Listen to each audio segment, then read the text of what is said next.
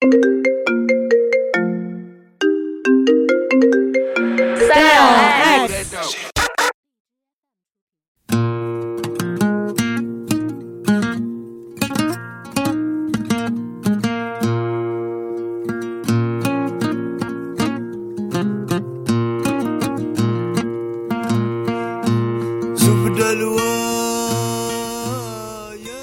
大家好，我是蚊子，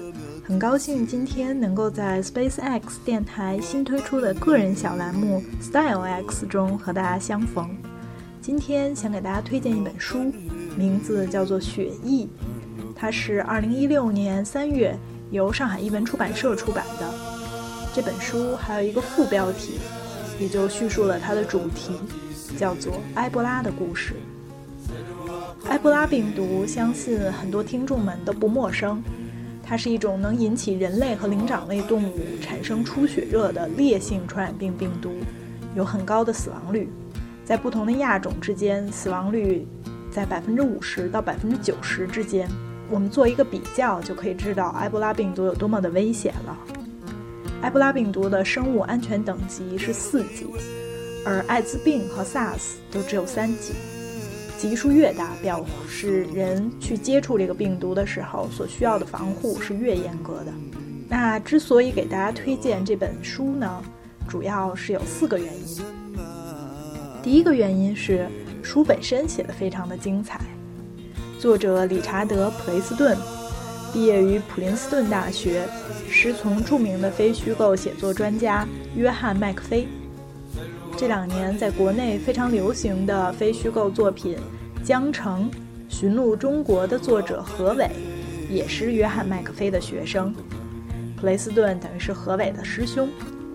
他的这本《雪翼》一经出版，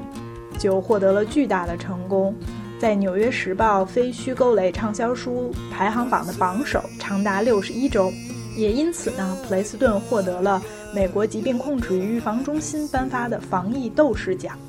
他是有史以来获得这个奖项的唯一的一位非医学背景的得主。在这个书里，普雷斯顿描述了从1976年到1989年间，埃博拉病毒在非洲和美国的几次爆发。书的这个英文版是一九九四年出版的。那他非常厉害的一点呢，也是他在九四年出版的时候，这个作者就做了一个判断，就说这个当时的这个疫情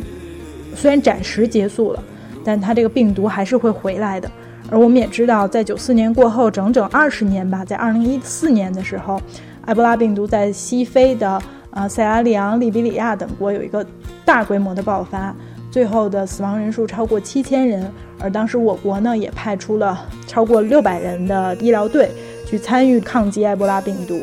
所以就说他在啊一九九四年某种程度他也预见到了这这一切。我觉得这个也是一个非虚构类的作品，它的魅力所在吧。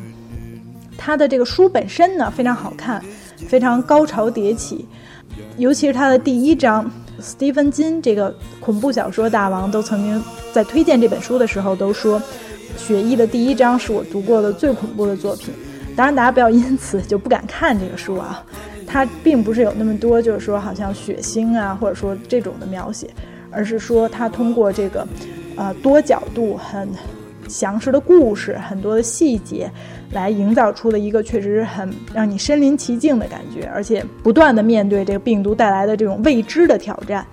它这种气氛是就好像看悬疑小说一样，看这种侦探小说一样。从这个意义上来讲吧，确实书本身写的非常精彩。非常值得一读，可读性非常强。我自己在读的时候，也是一口气就读完了百分之八十，简直就停不下来。那第二点推荐这个书的原因呢，是因为书中有很多对于这个人类与自然的关系的反思。书中也提到，像埃博拉病毒也好，和艾滋病病毒也好，他们在这最近几十年内的这个流行，很大程度上也是因为他们曾经。啊，这个病毒是潜伏在雨林中，我们不知道它的除了人类以外，它平时的这个宿主，直到现在也并不确定是什么。但是呢，就是由于热带雨林的大规模的被破坏，啊，它最终流传到人类社会，其实某种程度上可以算是大自然雨林对于人类的这种肆无忌惮的破坏的一种反击吧。从一个更抽象意义上来讲，某种程度上，我们其实生活在这种大城市的现代文明中，我们意识不到，但真正的，呃，大自然中很多时候是充满了杀手的。这种很多哲思吧，也是这本书让人眼倦深思的地方。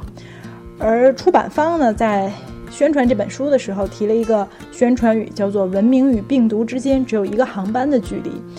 我觉得这里面呢，其实某种程度上是把这个文明窄化了。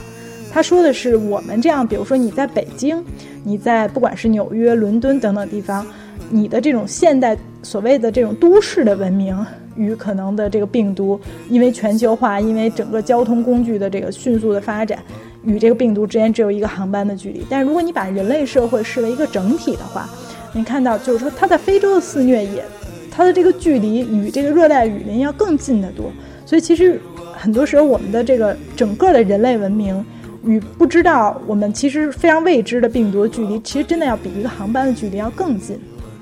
那说到这儿呢，也就谈到第三个。呃，觉得值得向大家推荐的原因吧，呃，因为中国在二零一四年大规模的派出人，提供了很多的这个金额的援助，对非洲抗击埃博拉。那很多人可能会说，啊，国内还有这么多事没搞好呢，为什么要去管非洲啊？等等。啊，看完这本书，你可能就不会有这种想法了。而且我觉得这个也是，就是对这种观点的一个反思，也是我觉得特别值得向大家推荐这本书的原因。就是说，从一个现实主义的角度，你今天中国不在非洲抗击埃博拉，明天真的可能就是我们需要在国内抗击埃博拉。你今天不去积累这些研究的素材，你不去呃研究这些疫苗的话，明天可能后果就会不堪设想。那从一个更呃人道主义的角度来讲，我觉得其实这种人道主义的精神，中国的这种国际主义的传统，其实任何时候都不过时的。我们这些年可能讲这些讲的有点少了，而且很多人会觉得，啊，那都是唱高调啊，为什么要打肿脸充胖子呀？国内事情搞不好还为了好像为了面子去帮助人家，我觉得这种论调其实是非常不对的。这种国际主义的传统是在任何时候都值得歌颂的。那最后一点呢，想要给大家推荐这本书的原因，是作为一个非虚构写作的一个非常经典的读本，呃，一个最终刚才我们也说到，它是一个非常较好又较座的作品吧。它的这个写作的技巧也是非常值得学习和推敲的。这两年呢，在国内对非虚构写作感兴趣的人也越来越多。通过读这本书呢，呃，我们可以就是看到吧。不管是从调查取证这个角度，书里有很多就是作者去跟不同的采访对象多次重复、交叉印证等等的这些，你可以看到他的这个呃调查是做的非常扎实的。同时呢，在调查之上呢，他的这个叙事的技巧也是非常的精彩，其中各种的细节、场景的描写，包括对于这个人物塑造的作用。可以说也用到了很多我们平时可能都是在小说中才能看到的这些技巧吧，包括像在虚构作品中，我们有时候会讲到，呃，契诃夫说，你写戏剧，你如果在第一幕的时候出现了一把手枪，你第三幕的时候这把手枪一定要开，就说没有任何细节是能够浪费的，你写了这个细节，它就一定要对推动故事的发展或者推动人物性格的塑造起到作用。而这些，我觉得在这本呃非虚构写作的这个作品中，都有非常好的展现。他在塑造这些呃科学家呀，包括这些军方的防疫人员的时候，充满了各种展现人物性格的小的细节。这些细节的运用，这些叙事的方法，我觉得都是非常值得推敲的。从这个角度，我觉得也可以去反思，啊，像我们中国的医疗队在抗击埃博拉呀，甚至于包括像抗击非典的这些过程中。其实是有非常多好的这些素材，但是我们没有把它写成一些真正优秀的、呃传播能力非常大的作品，而很多作品反而给很多年轻人可能留下就是非常都是宣传啊、非常都是套路啊的印象。那我觉得这个其实是对于我们整个的这个医疗事业、防疫事业。你如果不能获得公众更多的支持的话，实际上是一个非常不利的事情。所以就说怎么样去叙述，怎么样去讲这个故事，我觉得也是这本书可以啊教给我们很多的。所以呢，也就是说，不管是从精彩程度，你想看一个故事，看一个高潮迭起、悬念丛生的故事的角度，还是你想去反思大自然和人类的关系，啊，还是你想去重新思考中国与世界的关系，以及如果你想写一个好故事的话，从技术的角度，这本书都是非常值得一读的。啊，在最后呢，想要跟大家分享一一首歌，这首歌叫做《医疗队员在坦桑》。它是七十年代纪录片《中国医疗队在坦桑尼亚》的插曲。虽然这个中国医疗队此处和埃博拉没有关系哈，但是也就是像我们刚才提到的，